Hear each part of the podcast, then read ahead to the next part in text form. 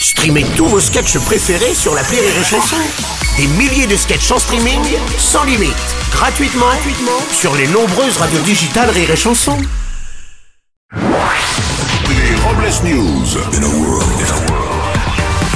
Bonjour, vous êtes sur les chansons, je suis Bruno Robles, rédacteur en chef des Robles News et du quotidien Wesh France, le magazine euh, des infos de ta mère. Bonjour, je suis Aurélie Philippon et j'ai besoin de sincère pour être sincère.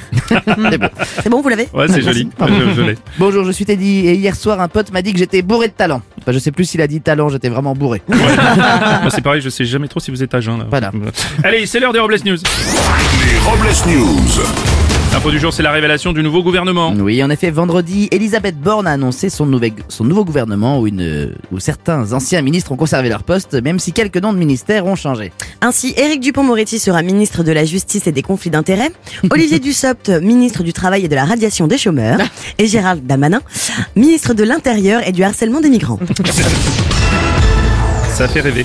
On continue avec l'autre révélation du week-end. Après des semaines de suspense, il était tiraillé entre le PSG et le Real Madrid. Kylian Mbappé a finalement annoncé qu'il allait prolonger son contrat à Paris pour trois ans. Oui, même si les conditions de son contrat ne sont pas toutes connues, on sait qu'en plus d'un salaire mirobolant, le PSG aurait proposé de réserver la voie de gauche du périphérique exclusivement à Mbappé aux heures de pointe. Beau geste. Ça lui parler.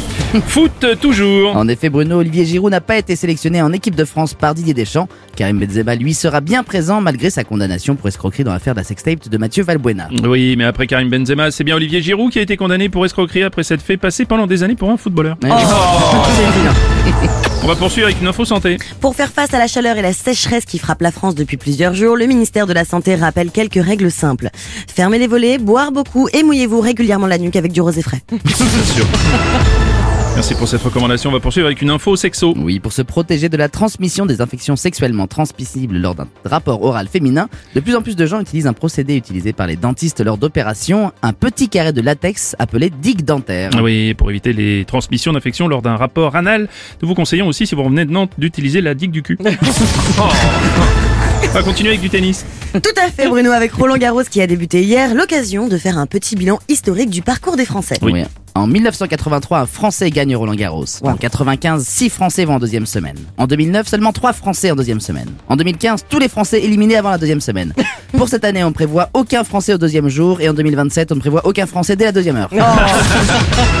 Et on va terminer avec le mystère du jour. Mais où vont les gens à qui on a dit d'aller se faire foutre?